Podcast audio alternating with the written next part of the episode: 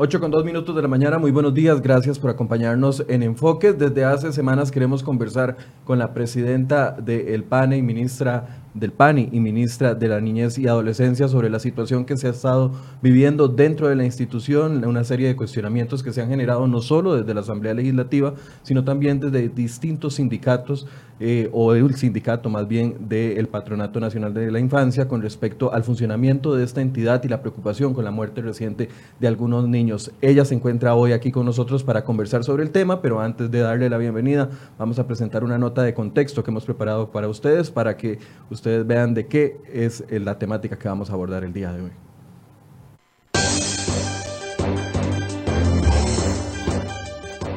El Patronato Nacional de la Infancia, PANI, ha sido objeto de fuertes señalamientos en las últimas semanas, especialmente porque las autoridades judiciales confirmaron que la muerte de al menos cuatro menores de edad fue producto de violencia y negligencia por parte de sus padres.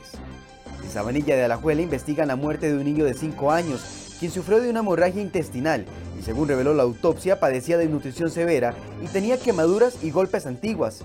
Vecinos afirmaron haber interpuesto la denuncia de agresión ante el PANI, sin embargo, el caso no se atendió a tiempo y según la institución no lograron encontrar la casa en donde agredían al niño. Otro de los casos es el de un niño recién nacido de apenas 13 días. El OIJ señaló que el menor tenía múltiples moretones y golpes y había sufrido el síndrome de niño agredido. El tercer caso es el de un preadolescente con discapacidad de 16 años. Él pesaba tan solo 11 kilos, además padecía de desnutrición severa, presentaba lesiones en sus dientes y en su piel. Más recientemente, el PANI suspendió a una funcionaria quien tras evaluar a una familia de desamparados e identificar un historial de violencia, devolvió a los niños con sus padres. Posteriormente uno de ellos, el de tres años, murió, en apariencia víctima de la agresión física de sus padres. Olga Arguedas, directora del Hospital Nacional de Niños, confirmó que por día la institución atiende a cinco niños con múltiples maltratos, como intoxicaciones, mordeduras, caídas, golpes y hasta quemaduras. Por si fuera poco, el mismo PANI confirmó que hay más de 2.000 casos prioridad 1 que están en lista de espera desde el 2018. ¿Qué pasa con las denuncias que se interponen en el PANI? ¿Por qué no se atienden a tiempo? ¿Se trata de negligencia institucional o falta de recursos? Hoy, en Enfoques, profundizamos.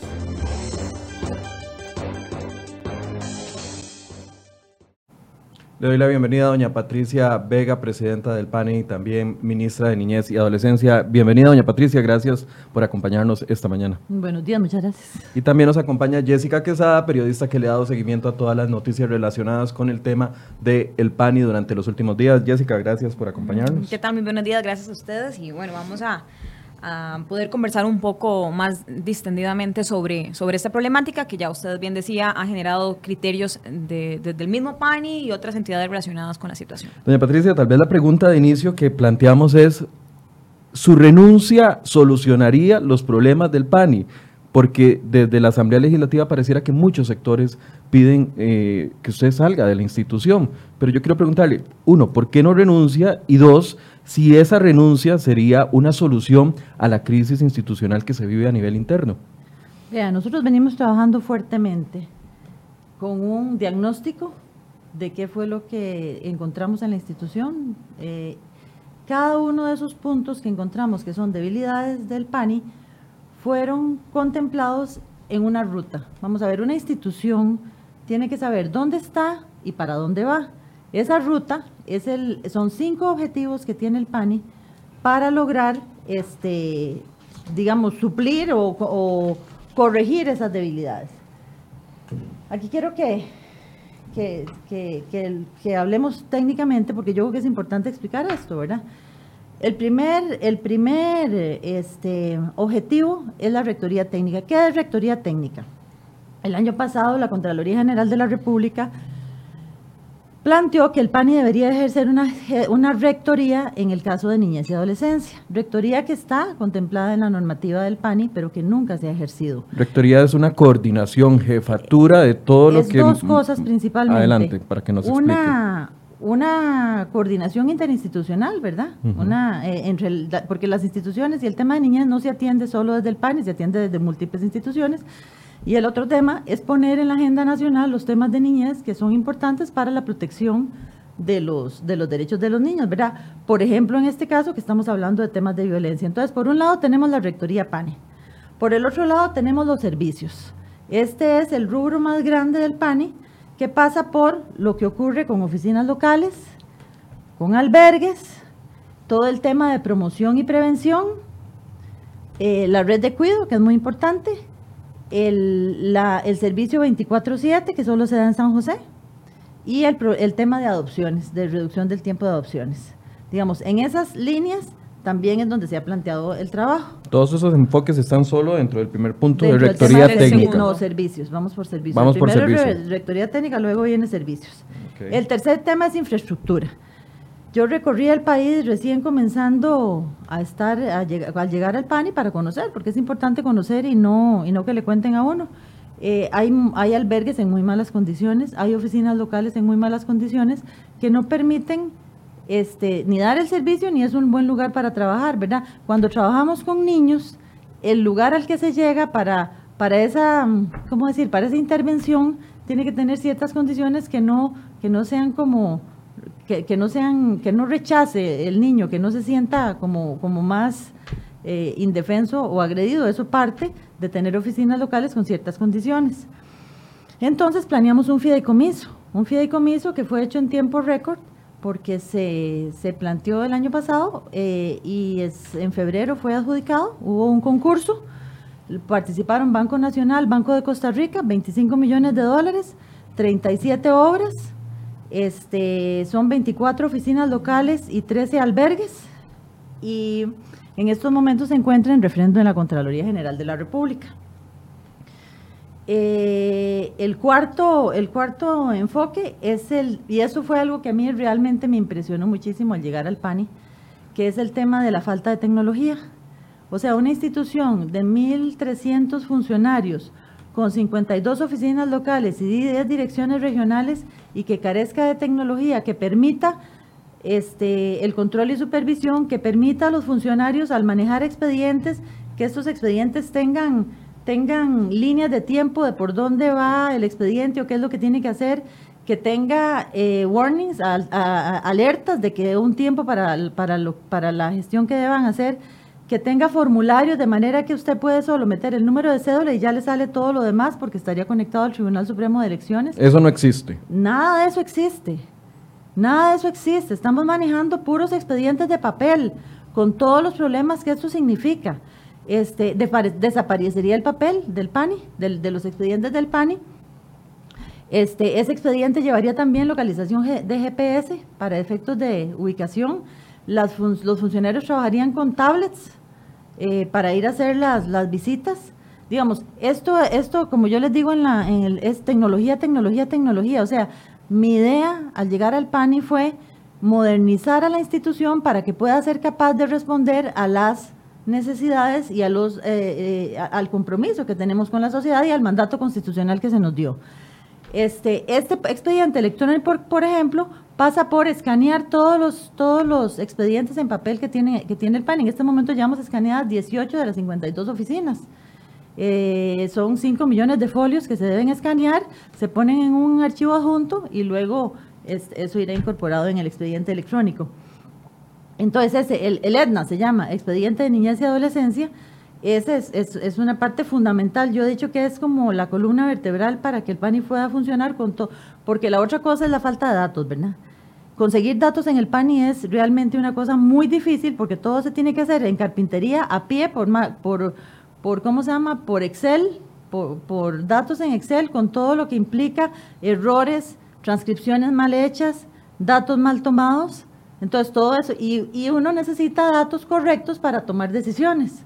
Entonces esa falta de datos, ¿verdad? Es realmente muy, muy, muy problemática. En cuanto al tema de, tecnología, también vamos por un, asunto de conectividad. Las oficinas del PANI deben estar conectadas con fibra óptica a, nivel nacional para que pueda eh, subirse la información. O sea, cuando los funcionarios llegan, en la oficina se conectan y se sube. Y por supuesto, contar con el equipo requerido. Y el, quinto, y el quinto punto son los recursos humanos. Vamos a ver. Eh, cuando, cuando uno impulsa un, proceso de cambio, y esto es un proceso de cambio en el PANI, y un proceso, del cambio, un proceso de cambio lleva muchas cosas. Primero lleva tiempo. Segundo, lleva etapas.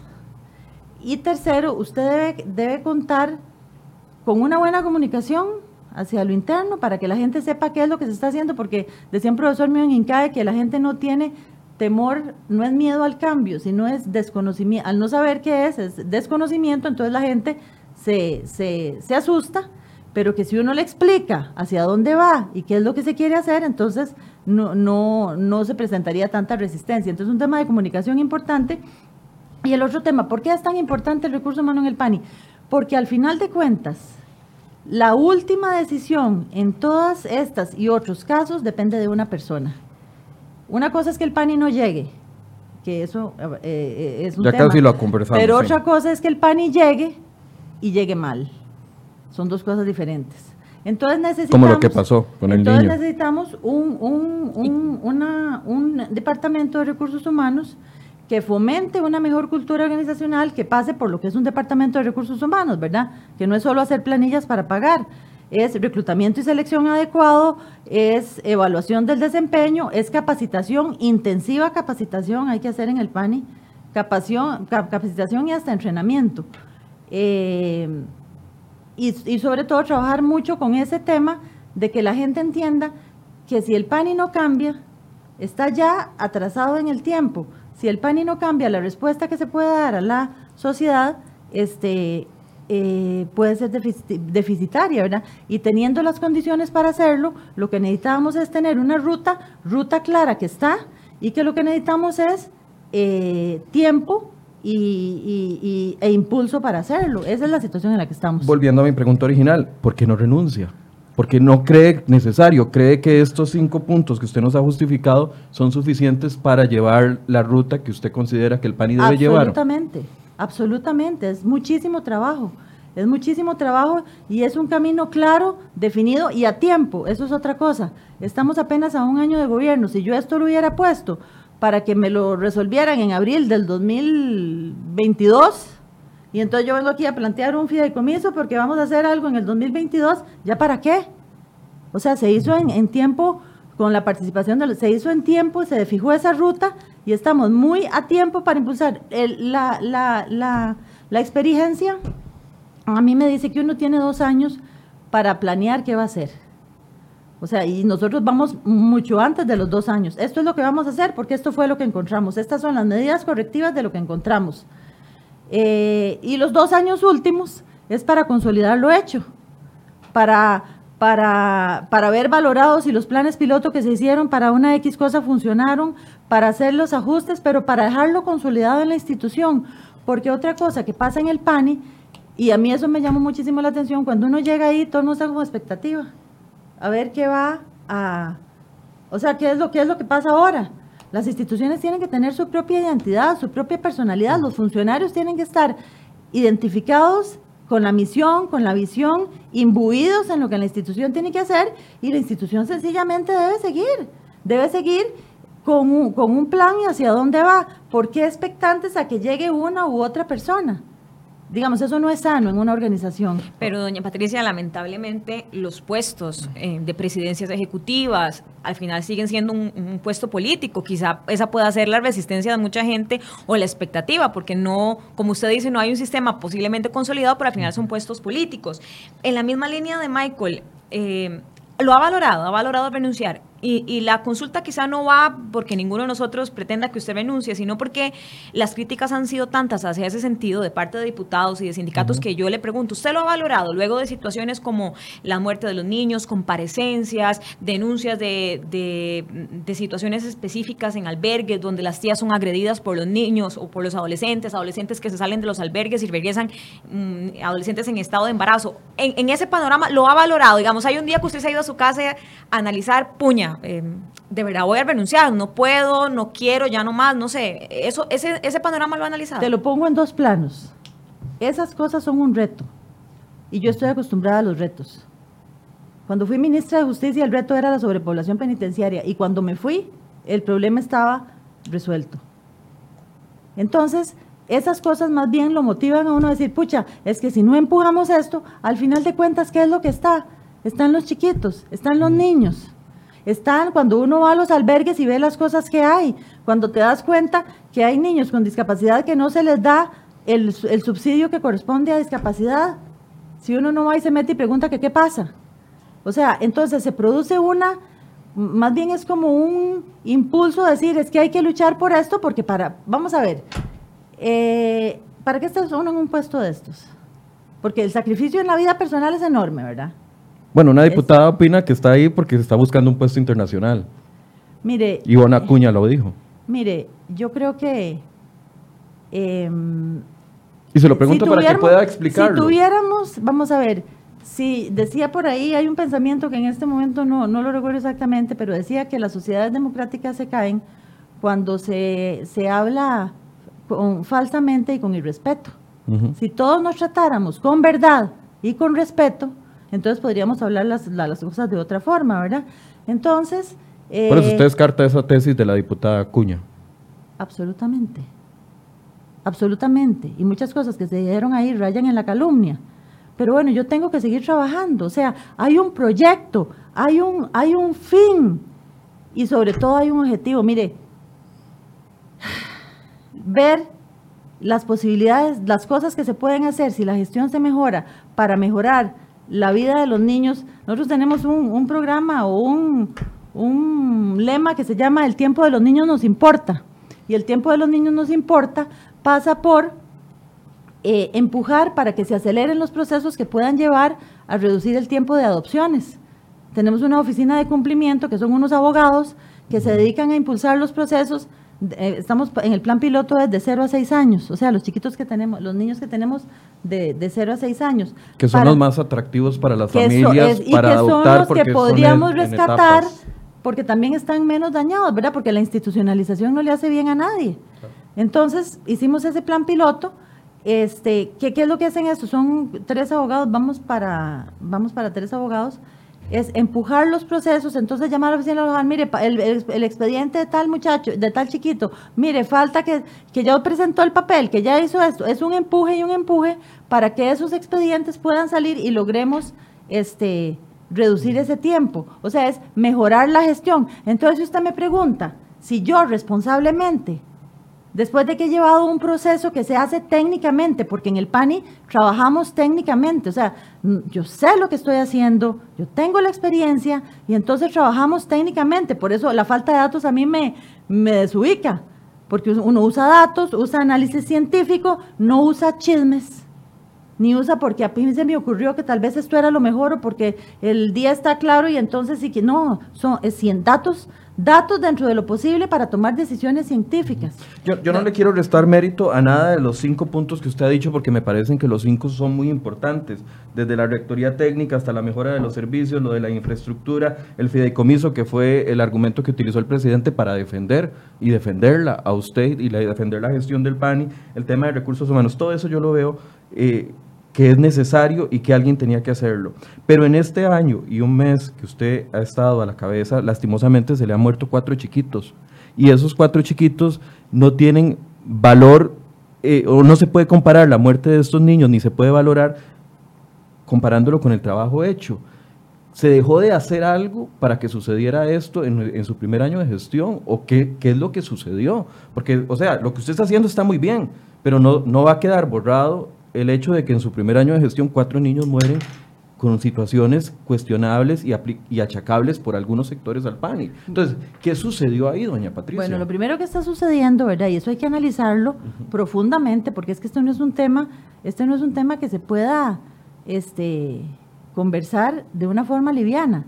O sea, por eso le estoy dando el peso los que, están, Los que están matando a los niños son sus padres. Hace más o menos unos ocho meses, yo decía que el lugar más peligroso para los, para los niños es su casa, porque esto ocurre, estas situaciones ocurren en, el, en, el, en la intimidad de los hogares, ¿verdad?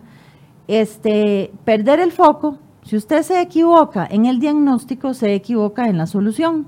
Se le dijo eso a los diputados. exactamente, yo lo dije eso a los diputados. Tenemos un tema de violencia eh, exacerbada hacia los niños, con causas que, están, que han sido estudiadas Y entonces debemos trabajar como sociedad en ese tema de la violencia. Pero Ese eso no es nuevo, eso no es nuevo. Eh, doña no, Pat- no es nuevo, no es nuevo y tampoco se ha corregido. Hay mucho que hacer, hay mucho que hacer. Este, vamos a ver, vamos, vamos a ver, y por eso digo que, que estos temas se tienen que analizar con, con- con- con tranquilidad, ¿verdad? Este, eh, pasa por este, los niños que lo- los consideran como objetos, dueños, digamos que sus padres o sus encargados son, pueden hacer con ellos, pueden castigarlos como les parece. Los cambios culturales que se han venido dando, por ejemplo, en el tema de, casti- de castigo hacia los niños, cuando usted era joven y probablemente más cuando yo era joven o chiquita, era muy común que lo, que lo, que lo fajearan a uno, ¿verdad? Bueno, todas estas, y, que, y que incluso hubiera algún tipo de agresión diferente. Estos cambios culturales, esta atención a cómo entender y cómo atacar qué se hace desde diferentes ámbitos, porque un tema es la violencia social, la violencia en la sociedad, que eso requiere una atención para, para las acciones, hay políticas de violencia, hay, hay acciones de violencia y que eso se esté haciendo, que pasa además por la coordinación interinstitucional, pero no solo, el, as- no solo el aparato gubernamental, ¿verdad? Sino también la parte, este, la sociedad como un todo, ¿verdad? Eh, el tema, y, y- y ocurre en otras, en otras materias, como es el tema de la, de la, del machismo, del machismo donde, donde hay un, un miembro de la familia por sobre otro, y entonces ese otro sujeto, el que está debajo, tampoco protege a los niños. Entonces tenemos a los niños en una, en una situación eh, de indefensión dentro de sus hogares, ¿verdad? Do- Doña Patricia, perdón que, que la interrumpa. Yo eh, en las comparecencias particularmente la he escuchado precisamente mostrar ese argumento de que estamos ante una epidemia de agresiones contra niños y ya Michael lo decía claramente que esto no es nuevo. Yo sí quisiera ser muy directa en la siguiente pregunta, doña Patricia. El, uno de los fines o la razón del PANI es precisamente poder cuidar a esos niños que están en una condición que socialmente es muy compleja incluso de ingresar a la intimidad de los hogares y por eso es que esa es la razón del PANI. Entonces, yo verdaderamente he sentido que, se- eh, por lo menos usted en las comparecencias o en algunas declaraciones, ha venido justificando la cantidad de agresiones o incluso la tardanza en la atención o las muertes en el hecho de que estamos ante una epidemia de agresiones. Pero al final de cuentas, para eso existe el PANI. El PANI tiene la labor de cuidar, Sí. de garantizarle los derechos a estos niños. Entonces, eh, si estamos ante una epidemia, entonces el PANI de- deberíamos pensar en re- reestructurarlo o cerrarlo porque al final el objetivo fundamental que es garantizar vidas, por lo menos en, este, en este año lo hemos visto caído. Cuatro niños y posiblemente contando otras situaciones. Eh, alertas prioridad 1 que no se atienden y que alertas prioridad 2 que se nos van a convertir uno en el paso del tiempo. No es justificar en alguna forma o tratar de salvar la responsabilidad que tiene usted como presidenta al achacar algo que efectivamente existe, que es eh, socialmente este comportamiento, pero que al final es la responsabilidad del PANI, para eso existe el PANI. Sí puso atención también en la, en la, en la comparecencia en la asamblea y además, este, si se puede investigar qué hice yo en mi primera presentación en la asamblea hace, no sé, El 4 de En julio enero, de- en enero también no, pero hubo, julio de- hubo en julio otra del en año julio del año pasado. Que también la vi ayer para poder estar informado. uno en julio del año pasado. Desde ese momento yo planteé el diagnóstico, o sea, una, una institución en una condición calamitosa para esta respuesta. Entonces, usted no puede, y lo dije antes, usted no puede hacer abracadabra, este, ya que todo el mundo sepa lo que tiene que hacer, que todos respondan adecuadamente, porque no es eso lo que ocurre en el PANI. Por eso yo le pregunté Entonces- qué falló en este entonces, año ¿qué de que usted impulsa esto, pero se le mueren cuatro chiquitos. Vamos Porque a al ver. final la gente lo que va a recordar de, de este primer año de gestión suyo no es el fideicomiso, no es la rectoría técnica, es la muerte de cuatro niños. Bueno, vamos a ver, mire. Eso es lo que va a recordar la gente. Mire, vamos a ver. Y, y no puede haber nada más terrible que, que pasen ese tipo de cosas. O sea, definitivamente. Y, y eso, y, y una, y, y- y- y- y vivimos en una sociedad donde además esa parte son los, los que lamentablemente murieron, ¿verdad? Hay otros que quedan con secuelas. Claro. O sea, hay Sí, toda una sí. temática detrás que el PANI atiende. Ahora, el PANI requiere un cambio para ser más eficiente en su respuesta. Y eso requiere una claridad de cómo hacerlo.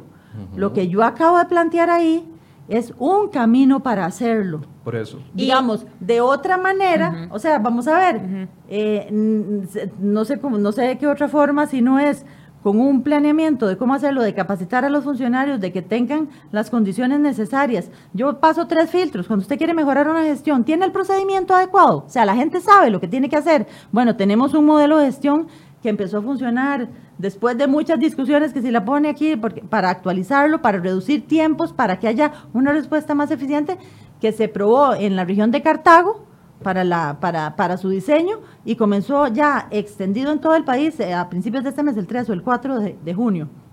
Entonces, ¿tiene un procedimiento? Sí, ya tenemos un procedimiento evaluado, valorado, con tiempos reducidos este, para funcionar. ¿Tiene tecnología?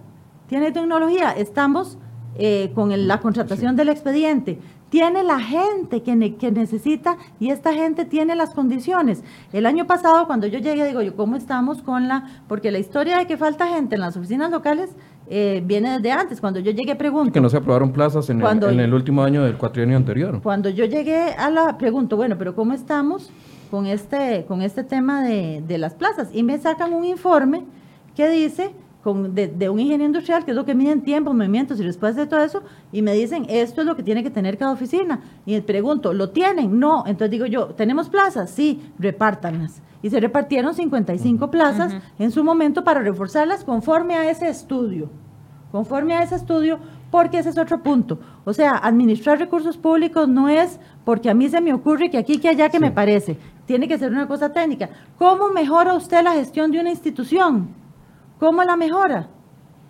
Dando instrumentos, dando elementos, porque si usted me dice eh, cerrar el PANI, digamos, demostraría que no conoce de muchísimas otras cosas que hace el PANI y, de todos los y de todos los yo no no le digo cerrar el PANI le dije la consulta es reestructurar o cerrarlo reestructurar o cerrarlo en el entendido de la intervención que tienen que hacer por la garantía de los niños doña Patricia. En el caso de la agresión. ¿a qué entiende usted por reestructurar por ejemplo si el PANI no está siendo capaz de atender a tiempo las prioridad uno y se le mueren los niños, pensaría que entonces debería enfocarse más en la prevención o en los procesos de adopción y entonces reestructurarlo a eso y que la atención inmediata de un niño que está siendo agredido, pues le quede entonces a fuerza pública o a otra entidad. Reestructurar, reestructurar es cambiar.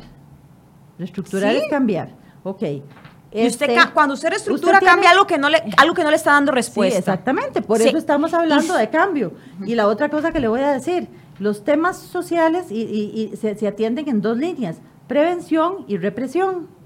Por supuesto que el tema de prevención es importante, nosotros hemos reforzado los programas, eh, le puedo explicar, le puedo decir, por ejemplo, el programa de, unidades móviles, es, eh, em, el, vamos a ver, prevención, usted no hace prevención porque fue a dar una charla hoy y volvió cuatro meses después. Eso no es prevención. Usted para hacer prevención debe intervenir un grupo al menos entre 7 y 12 eh, actividades o sesiones.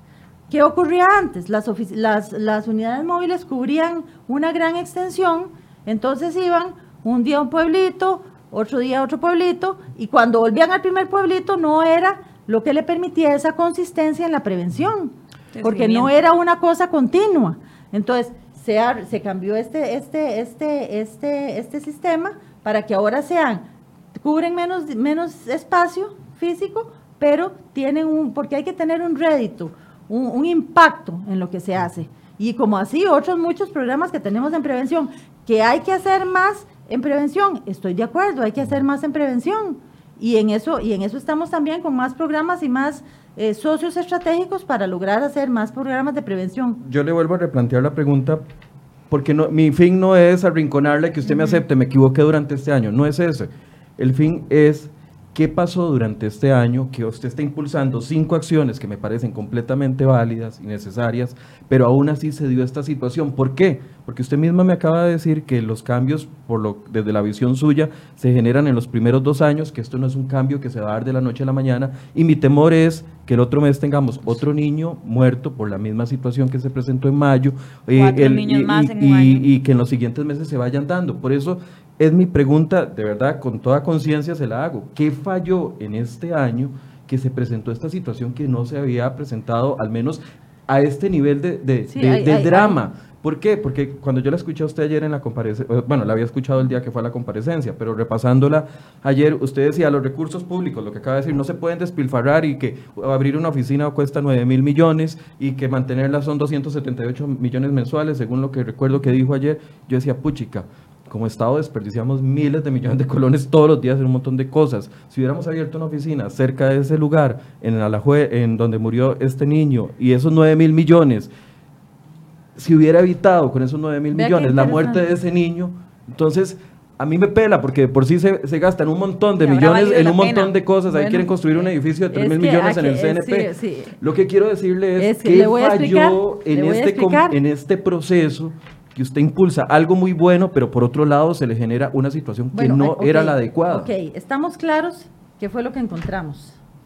Estamos claros que encontramos un recurso humano que requiere atención y no ha sido un recurso humano atendido. Entonces, eh, al final, al final, y esa es la diferencia de lo que dije al principio, al final estamos en una decisión técnica humana. Nosotros tenemos que lograr que ese funcionario esté lo mejor capacitado, con las mejores condiciones para que esa decisión sea la mejor decisión. Porque al final siempre es, porque vean qué interesante, los casos no todos son de que el PANI no llega. los casos son casos donde el PANI llega y llega y llegó una y dos veces y llegaron una y dos oficinas. Pero la decisión... Bueno, no fue el caso del niño del 2 de mayo. El, primero es el, es eh, por eso hay casos y casos. Entonces hay casos donde el PANI no llega y, y hay casos donde el PANI sí llega y llega una y dos veces. Entonces, ¿Qué falla? Esos casos y otros varios están todos en investigación preliminar. ¿Qué es una investigación preliminar? Estamos valorando qué fue lo que se hizo para ver si hay elementos suficientes para entender que procede a hacer el, procedimiento administrativo para imputar eh, cargos a los funcionarios. Todos están en esa situación, todos. Hay algunos que están también en, en vía judicial, ¿verdad? Entonces, el tema es ese. O sea, es que entendamos, igual, véalo como un médico. Véalo como si fuera un médico. Ok, véalo en el hospital.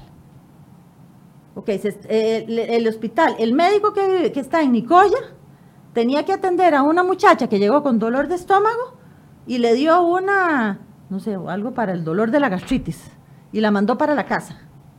Y lo que tenía era una apendicitis y le dio una peritonitis y se murió. Esas cosas eh, lo que quiero que me entiendan es que al final lo, que necesitamos hacer es dar los instrumentos tecnológicos para que se tenga todo ese control y sepan por dónde están las cosas. Tengamos los datos para decir, hay que, porque han resultado muy interesantes las, las intervenciones que se han hecho en algunas oficinas que estaban atrasadas, han resultado con un buen producto. Este, y que esa gente que está con las condiciones adecuadas, resuelva adecuadamente.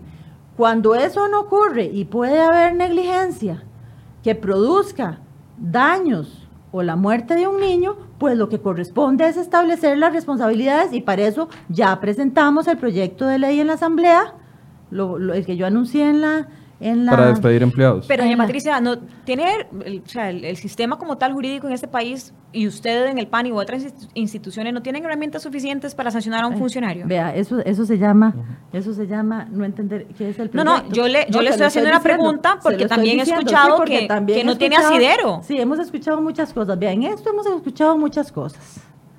Hemos escuchado muchas cosas y por eso yo hablé de verdad y respeto.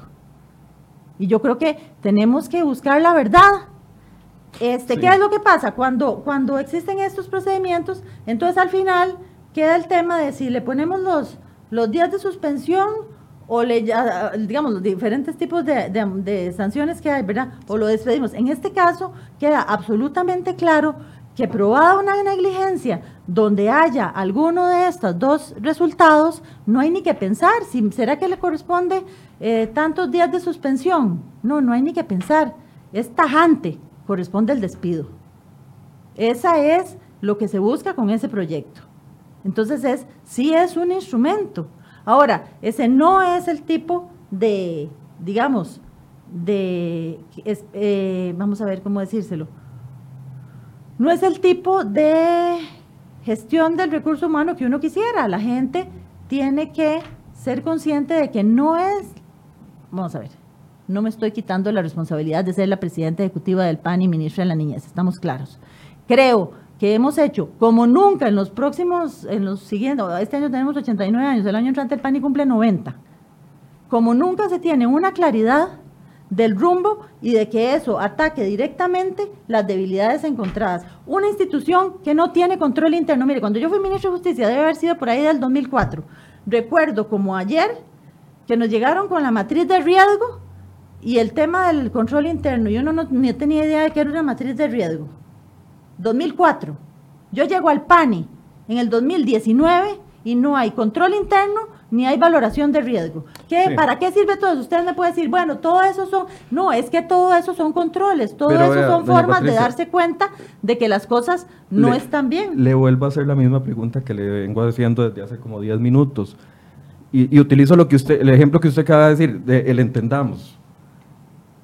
Usted puede recibir un paciente en un hospital, uso el mismo ejemplo que usted utilizó, identificar todas las debilidades administrativas del hospital, pero si no actúa y se le muere el paciente, al final todo lo administrativo no está cumpliendo el fin principal. Así mismo veo yo la situación y mm. por eso no la estoy atacando, nada más le estoy preguntando qué es lo que pasa en este año de gestión que a pesar de los cinco impulsos que usted ha dado al área administrativa, le está sucediendo lo que está sucediendo y puede seguir sucediendo si no está identificado. Está identificado el problema que no es el área administrativa. Bueno, es, el área rectoría eh, técnica, es el área administrativa, todo, de, todo el de, servicios, todo es técnico. Humanos. Servicios, todo es técnico, todo es técnico. Por eso, pero este, lo que le quiero decir, ok, lo que le quiero decir es que la, vamos a ver cómo se lo digo, todo lo que no se ha hecho en el PAN y en otros momentos, hay que hacerlo para que esa respuesta que nos corresponde como institución sea mejor. Pero si estaba tan mal, ¿por qué no sucedía esto los cuatro años anteriores, todos los meses? ¿Usted hizo una buena averiguación? Todos los meses sucedía. Todos los meses sucedía. Y casos mucho más graves. Todos los meses sucedía. Bueno, que todos los meses sucedía. Vamos a ver, eso es, eso es un poco o sea, respóndame usted, ¿cuántos funcionarios han despedido el PANI por negligencia porque no atendieron una, una llamada de prioridad 1 que finalmente el, el, 911 la desmintió usted diciendo de que la categorización era venía de ustedes eh, una semana después de que usted fue y dijo que era responsabilidad del 911? Yo no dije eso. Sí lo dijo, yo lo escuché ayer. No fui yo. Y el tema es esto. Los, nosotros somos, para explicar eso, nosotros somos segundos respondedores. Primeros respondedores son, por ejemplo, Cruz Roja y, y ¿cómo se llama? Y, Policía de la Fuerza Pública. Eh, la Fuerza Pública y Cruz Roja. Este, los incidentes del 911, los que tienen que ver con temas de niñas, se califican como dos. Se califican como dos porque pasan al 911 PANI, que es donde se reanaliza el asunto y se puede calificar como uno o dos. Entonces, eso es precisamente lo que se está investigando para ver si la clasificación que se hizo de parte de PANI 911 es correcta. Eso está en investigación y a ese caso no me voy a referir porque ese es el caso de Alajuela y ustedes saben que en eso está en investigación. Entonces, eh, tienen códigos y otras cuestiones, pero sí, pasa, no es, no es, no se debe ver como un error, es una forma de entender que eh, se pasa así porque PANI es segundo respondedor. PANI debe valorar qué es lo que le llegó para definir si es un domingo en la mañana y es una, una acción, una violación de derechos de los niños que se está dando en el, en el, digamos, en el momento, activar fuerza pública, porque ese es otro punto. No es que la atención de las emergencias no se dé, que no haya esa confusión, ¿verdad? Eh, la atención de emergencias fuera de horario de PANI eh, lo da la fuerza pública en todos los casos. Lo que ocurre, lo que ocurre es que la fuerza pública tiene muchísimas cosas que hacer y el PANI debería asumir su parte en esto. Por eso yo planteé el, el año pasado que deberíamos dar servicio 24/7, 365 días al año, como lo da el DAI, que es el que atiende emergencias en San José, en 13 cantones. Deberíamos dar ese servicio en otros, en otros, en otros lugares. Tenemos los planes piloto para este año en Alajuela, Heredia y Cartago. ¿Por qué planes piloto?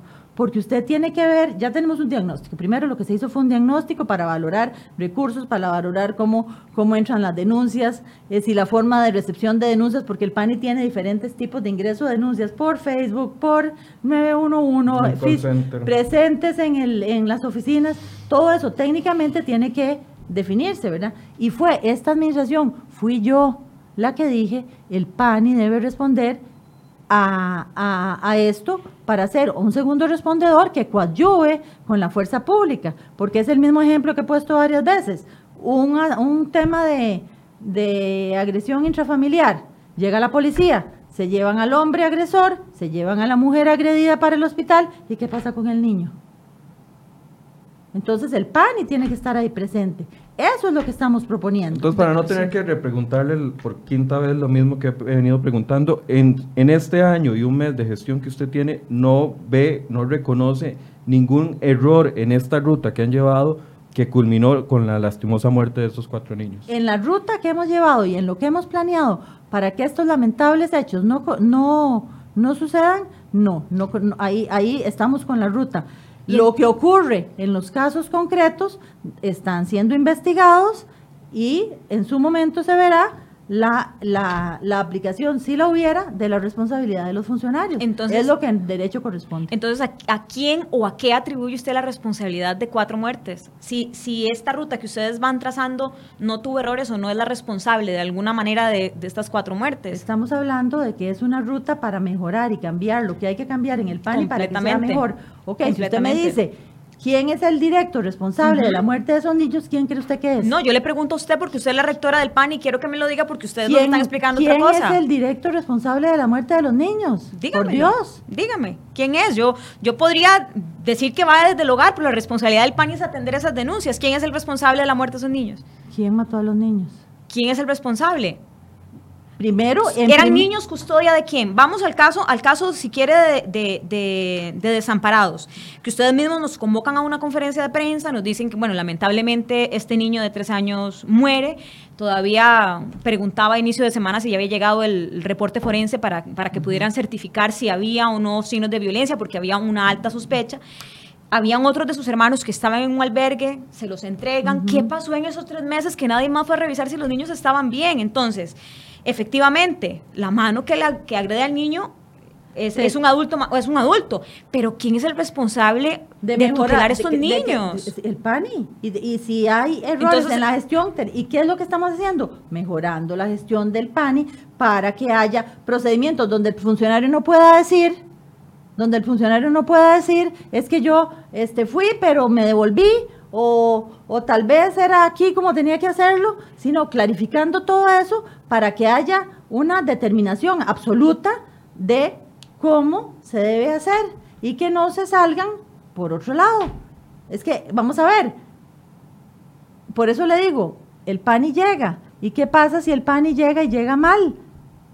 A mí me corresponde establecer la, la sanción que corresponda si se da el caso. Y además, evitar que eso vuelva a ocurrir mejorando los procedimientos y mejorando la gestión va, del va enfocada mi pregunta desde el principio. ¿Cómo evitamos de que estas cuatro muertes no se repitan en los próximos meses mientras se cumple este listado? Mientras se cumple, no cuando se cumpla, mientras se cumple todo este listado y metas que ustedes este, usted diario. establecido. es un trabajo diario. O sea, pero los resultados no van a estar para, la mañana. supervisión que se, digamos, la supervisión que se hace sobre la aplicación del modelo de gestión es un trabajo que se hace permanentemente. Los reportes del avance de las de las de la atención de denuncias es un, un instrumento que se llena semanalmente. O sea, es un seguimiento permanente con una situación muy difícil de datos eh, inconsistentes. Le puedo decir, por ejemplo... Que les mintieron en la oficina de la juela diciéndoles que tenía una cantidad de datos y no, y no eran esos. Hasta que ustedes fueron a, recibir, se dieron cuenta. Ese es, ese es un asunto. O sea, eh, ¿cuántos, ¿cuántos realmente expedientes son? ¿Cuántos se cuentan? ¿Y qué es el resultado final? Hay una inconsistencia en los datos. Hay, hay, realmente hay una inconsistencia en los datos y además la gente no quiere dar datos. En esto también hay resistencia burocrática en esta, porque nunca están acostumbrados a dar datos, entonces que, que, se pierde mucho tiempo llenando las matrices de Excel. Tuvimos que dar clases de Excel a, a, los funcionarios de todas las regiones para que pudieran llenar las matrices de Excel. porque eso es lo que tenemos. Si tuviéramos el expediente electrónico o si hubiera hecho ese expediente electrónico hace cuatro o más años, no estaría yo en este asunto haciendo esto. Si todas estas debilidades que yo señalé se hubieran atendido en su momento, pues entonces estaríamos en otra situación. ¿Usted cree que yo me inventé esas debilidades? Como decimos los abogados, el que afirma prueba, a las pruebas me remito. Todas esas debilidades existen. Todas esas debilidades vienen, este, digamos, eh, eh, se atacan por medio de es, esto, por supuesto, lo que yo le di a ustedes es un resumen. Hay muchísimo más detrás de cómo es que se hacen estas cosas. Pero entonces, encontramos debilidades. Si hubiera habido expediente electrónico, yo no estaría hablando de esto, nada más me habría metido al expediente y habría dicho, esto entró en tal momento y lo que decía que había que hacer era esto, lo hizo, no lo hizo, punto, tenía un reporte y punto, se acabó. Pero no existe. ¿Usted cree en la responsabilidad política, doña Patricia? Eh, yo creo en la responsabilidad política. ¿Asume algún tipo de responsabilidad política de la situación que se está viviendo durante este tiempo de gestión suyo? Porque los niños no se murieron en los cuatro años anteriores, ni en los anteriores, ni en los anteriores. Se murieron bajo su presidencia. ¿Asume algún tipo de responsabilidad política o no del todo? No, yo creo que estamos haciendo lo que hay que hacer de una forma, de una forma muy este, correcta y fuerte, como difícilmente se ha hecho en, otras, en otros momentos y creo que si, esta, si este impulso no se sigue, para que, como decía, dejarlo consolidado de alguna manera, para que la institución se apropie de esta necesidad de responsabilidad ante esta gestión, este, eh, no, podemos, no podemos soltarlo en este momento. Entonces no asume ningún tipo de responsabilidad ah, en este momento. En este momento no asumo ningún tipo de, digamos, no, no asumo ningún tipo de responsabilidad. Eso suena como, eso suena como es que no quiero matizarlo porque esto es decir o no. o asumo o, no asumo. Estamos o soy responsable o no soy responsable. Estamos haciendo lo que hay que hacer y lo que es posible hacer para mejorar la gran cantidad de debilidades que tiene esa institución que vienen de años, de décadas, que vienen de décadas, que vienen de décadas y que no se pueden cambiar de un momento a otro, pero que estamos haciendo las cosas de una forma lo más rápido posible, porque para poner un ejemplo, el fideicomiso salió en tiempo récord. Estamos haciendo, estamos haciendo las, las cosas técnicas y lo más rápidamente posible para poder mejorar este pan. Y la visión, yo he estado reuniéndome con los directores de oficinas locales porque ese es otro tema. A veces la comunicación queda interrumpida por, por ciertos mandos y no llega abajo.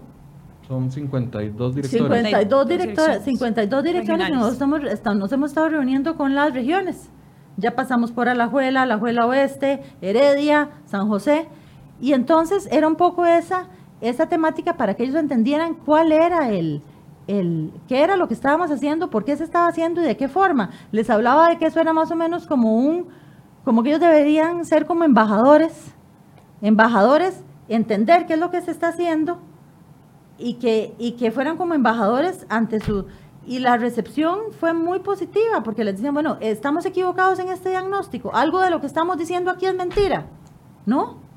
¿Ustedes creen que el PANI tiene que cambiar para ser una institución buena? Mire, yo vengo de completamente, yo venía con otras, yo vengo de otro tipo de institución, instituciones más modernas, más cercanas, más flexibles, más abiertas. El PANI es una institución vieja. Este, y, y tiene una serie, por, por ese tema de recursos humanos, tiene una serie de, cosas que se pueden mejorar en atención al funcionario y en trato con el funcionario que es que debería hacerse. Y entonces ellos me decían, no, eh, del diagnóstico estamos claros. Este, lo, que, lo que necesitamos es que ellos entiendan para que puedan transmitir a sus funcionarios que esta administración lo que quiere es modernizar el PANI.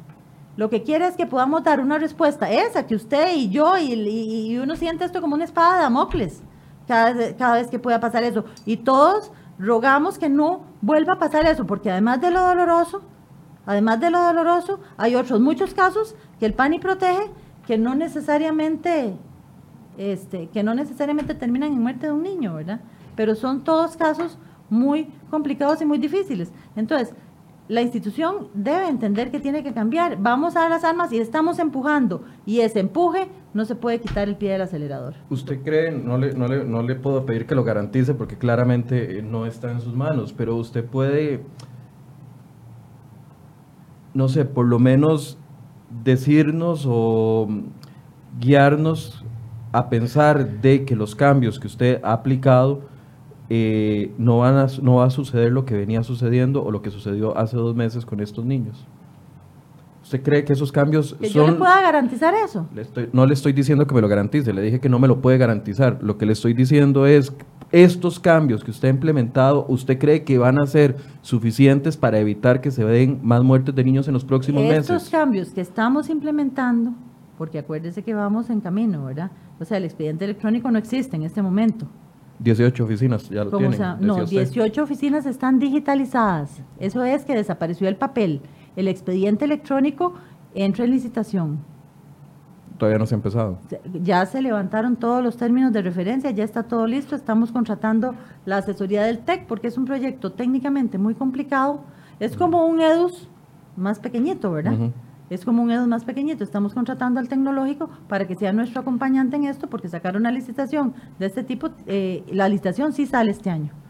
La licitación sí sale este año. Por eso, estos cambios implementados podrían por lo menos Absol- evitarnos pasar por este calvario de, de mayo y junio con las muertes de los niños. Sí, digamos, mejorarían mucho las condiciones para que este tipo de cosas no pasaran. Funcionarios capacitados, funcionarios que pudieran tener el control de sus casos. Claro, el último punto es si la decisión que toma el funcionario es la correcta. Eso no se puede controlar de ninguna manera. Nosotros podemos poner los procedimientos, podemos dar los instrumentos, podemos dar la capacitación, igual que el médico. Al final, el último eslabón de este asunto está en una decisión eh, de una persona. Si esa persona toma o no la decisión correcta, ahí es donde está el último eh, eh, tema del asunto. Todo lo demás mejorará por mucho, facilitará por mucho y, permitirá realmente que no sea este desorden anticuado que tenemos. Es una modernización del PAN. Y cuando yo llegué al PAN, yo dije que yo quisiera que fuera una institución moderna como tipo Procomer. Yo conozco Procomer y es una institución ágil, es una institución eh, tecnológica, moderna. Claro, tiene una temática mucho menos extensa que la que tiene el PANI. Esa era una visión, esa era una visión y estamos, en- y estamos empujando fuertemente porque se pueda cambiar esto eh, eh, y hacer y responder a la- a la- a la- al encargo del constituyente. Pero bueno, esto hay que se trata de hacer, se trata de hacer y estamos haciendo. Nos quedan unos minutos y había dos temas que Jessica y yo habíamos conversado que nos parecen importantes. y Es el tema de los albergues. Sí, yo quería preguntarle, hemos tenido algunas denuncias de, de funcionarios del sindicato en relación a que en los albergues eh, hay sobrepoblación, algunos niños duermen en el piso, eh, niños con piojos, adolescentes que están en un albergue y regresan embarazadas porque se escapan. Entonces yo quisiera preguntarle sobre esa Que se problemática. y regresó con un arma Esa hace en- 22 días. hace nada. Eh, albergues, por ejemplo, el de Alajuela, el de San Barrio San José, si no me equivoco, de Alajuela, que es uno donde, donde se escapó este adolescente y que es bastante, bastante de cuidado porque tiene a niños con problemas, adolescentes con problemas psiquiátricos y tal. ¿Hay alguna posibilidad de que puedan resolver eso? Lo más rápido posible, en el entendido explicar, además, per- perdón, en el entendido además de que las tías, ¿verdad? Que son, el- para, que son las, las personas encargadas de cuidar a estos niños, prácticamente trabajan 24/7 con niños de todas edades, niños que lloran, niños que necesitan que se les Bueno, sí, alimente le y tal. Entonces, ¿cómo para- para se puede sí. resolver eso? Sí, ¿Creen que lo van a resolver? Perfectamente, le voy a explicar. Este, el tema de los albergues comenzó por el tema de infraestructura, que ya lo expliqué. Ujú. Como, al dato de hoy, tenemos 441 espacios Ujú. de capacidad y 423 niños al, al- al dato de ayer, o sea, hay un 96% de ocupación. Están casi Eh, que copados. Está- y no, y le voy a decir otra cosa. Por toda la situación que se ha dado en este mes, los funcionarios han sido más, eh, ¿cómo decir?, más cuidadosos de retirar a los niños que están en situación de riesgo y pasarlos a los albergues antes de jugársela, que pueda, digamos, es un efecto de todo lo que está ocurriendo también. Y sí, hemos tenido los, los, los albergues y las organizaciones no gubernamentales, que son nuestros socios estratégicos, muy llenos. Este dato es de anoche. Este dato es de anoche. Esto, este, ¿cómo se llama? Esto no quiere decir, digamos, hay algunos donde pasa como en las cárceles, donde digamos... Sí, salen y entran todos los ah, ah, días. y hay, sí, hay una gran movilidad. O sea, hay niños que están un día, hay niños que están dos días, este, hay niños que están siete días. También, entre más grandes, están más tiempo, porque cuesta más colocarlos, ¿verdad? cuesta más eh, eh, ubicarlos.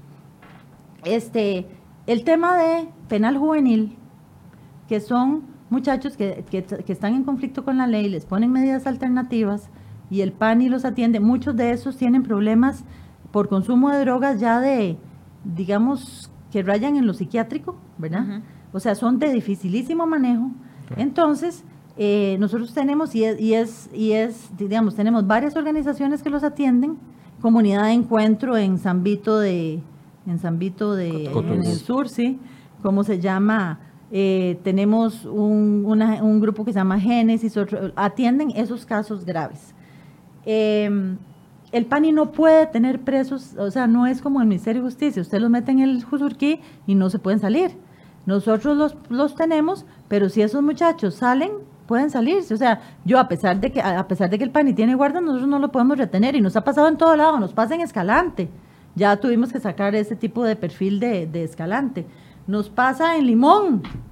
Aunque sean menores de edad, doña Patricia. No, no podemos retenerlos. Y ese es un tema, precisamente, tenemos una comisión con sobre penal juvenil que me reuní con ellos la semana pasada, porque hay varias cosas que tenemos que afinar para ver de qué manera. Y parece que había un proyecto que habían tramitado hace, que habían negociado con el PANI hace dos años, este, y me preguntaron que qué pasó, yo ni siquiera tengo idea de qué es el proyecto, estamos averiguando dónde está para ver qué pasó, porque se había trabajado con ellos, pero como que no se había llevado adelante. Yo no sé qué es el proyecto y estamos en eso, porque es de mucho interés para el PANI este, de ayudarnos con, e, ayudarnos con ellos para ver cómo podemos, eh, digamos, controlar esta situación.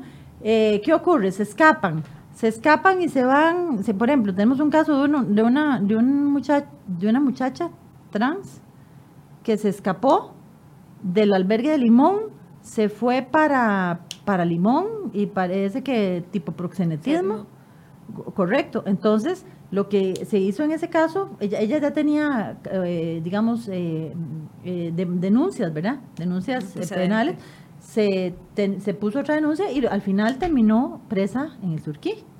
Ahí sí lo pueden retener, ahí sí se le puede dar un tratamiento más directo, ¿verdad? ¿Hay un rango de edad para retención? ¿O si un chiquito de 8 años se quiere ir, lo dejan ir? No, no estamos hablando solo de adolescentes mayores de, qué edad. De los que tienen de, penal juvenil, ¿verdad? De 14, 15 para arriba. De, 15 para arriba es lo que, digamos, los casos que nos han presentado es eso, no. Este, no, no, es para estar claros con la gente con respecto a eso, porque ya lo estaban preguntando aquí en redes. El, el, y, y, este, y este tema, nosotros lo hemos logrado, digamos, eh, eh, manejar, tenemos cupos para el manejo, son muchachos y muchachas, de, sobre todo muchachos, ¿verdad?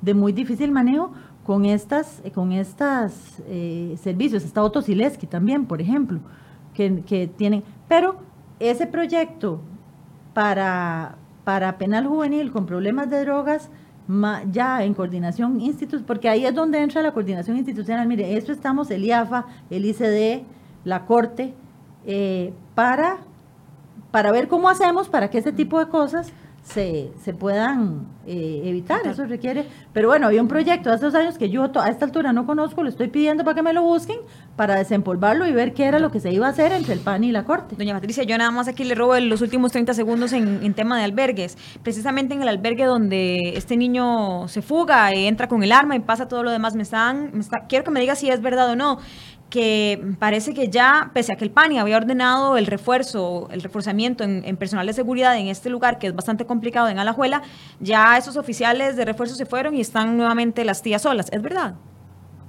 Bueno, si se, vamos a ver, tenemos equipo de albergues y si se da una orden de que estén ahí, alguien tiene que haber dado una orden de que se quitara, pero no eh, tendría que averiguar y me, es más, de aquí me voy llamando por teléfono a ver qué pasa, porque tenemos claro que, eh, digamos, no podemos contenerlos. O sea, no es que el guarda va a decir, mire, usted no sale y se queda aquí.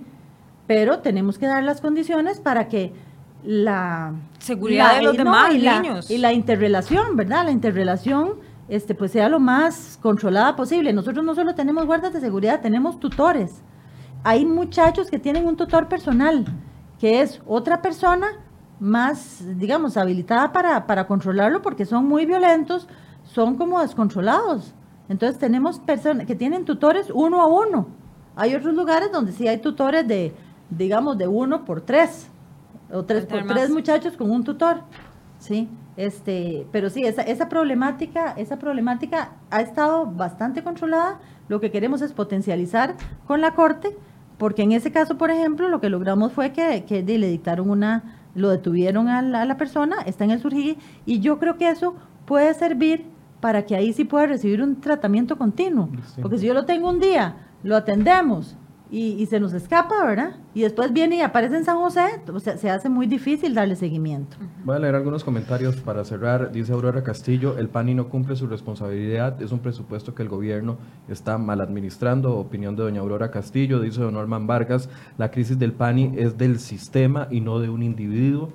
Quitar a una persona no va a solucionar nada, la intervención debe ser sistémica. Por otro lado, Eduardo Abarca dice, déjeme adivinar, todo el presupuesto se va en personal y no hay presupuesto en tecnología.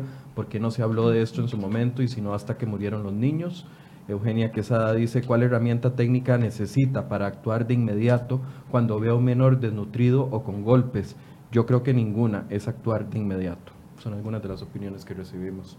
Eh, no sé si quiere hacer un cierre, doña Patricia. No, yo lo que, lo que, lo que quisiera es eh, dar el mensaje de que sí, este, hay un tema social que tenemos que atender, hay un tema de conciencia de una violencia que no es, que, que, tenemos que como sociedad atender. Por eso, por eso tiré la, la, la carta en la Asamblea Legislativa, que es un tema de coordinación institucional, que es un tema del PANI, este, y que pueden estar seguros que estamos trabajando fuertemente con una ruta clara eh, y a tiempo, a tiempo en el sentido de que no es que yo voy a venir con este cuento para presentarlo ya el, el, tres meses antes de que me vaya y decir que, que el otro gobierno siga con lo que yo dije que hicieran, ¿verdad?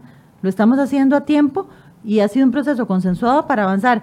Si este PANI, yo creo que el PANI tiene muchos funcionarios buenos, muchos funcionarios que se pueden comprometer con esto, la sensibilidad a veces eh, se pierde por estar viendo casos a veces tan duros, ¿verdad? O sea, eh, cuando uno viene y ve casos, a, uno se le parte el corazón, o sea, yo en los albergues a veces eh, no sé ni qué quiere uno hacer, ¿verdad? Ah, y en el tema de los albergues además hemos puesto equipos técnicos que no existían en los albergues, con psicólogos, con trabajadores sociales para la atención de los albergues. Estamos ahora para, para principios de julio con una nueva este, dirección en el tema de albergues, o sea, o, o una nueva persona para que, para que pueda real, todo lo que se ha ordenado que se integre y se haga.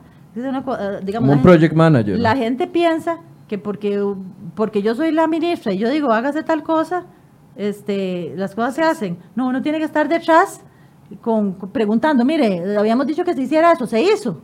Este, en eso estamos, porque ese tema de los albergues, bueno, y no pudimos hablar de red de cuidado, que también es importante. ¿Por qué red de cuidado? Porque si esos niños... Si usted quiere hablar de red de cuidado, le damos cinco minutos. Para porque, que hable. porque, vamos a ver, eh, como proyecto de, de, como proyecto de gobierno, tenemos el aumento en la red de cuidado, que la red de cuidado, ustedes saben que pasa por el IMAS, pasa por los Encinay, y, y el PANI tiene una pequeñita red de cuidado. Uh -huh. este, eh, ¿Por qué es importante la red de cuidado?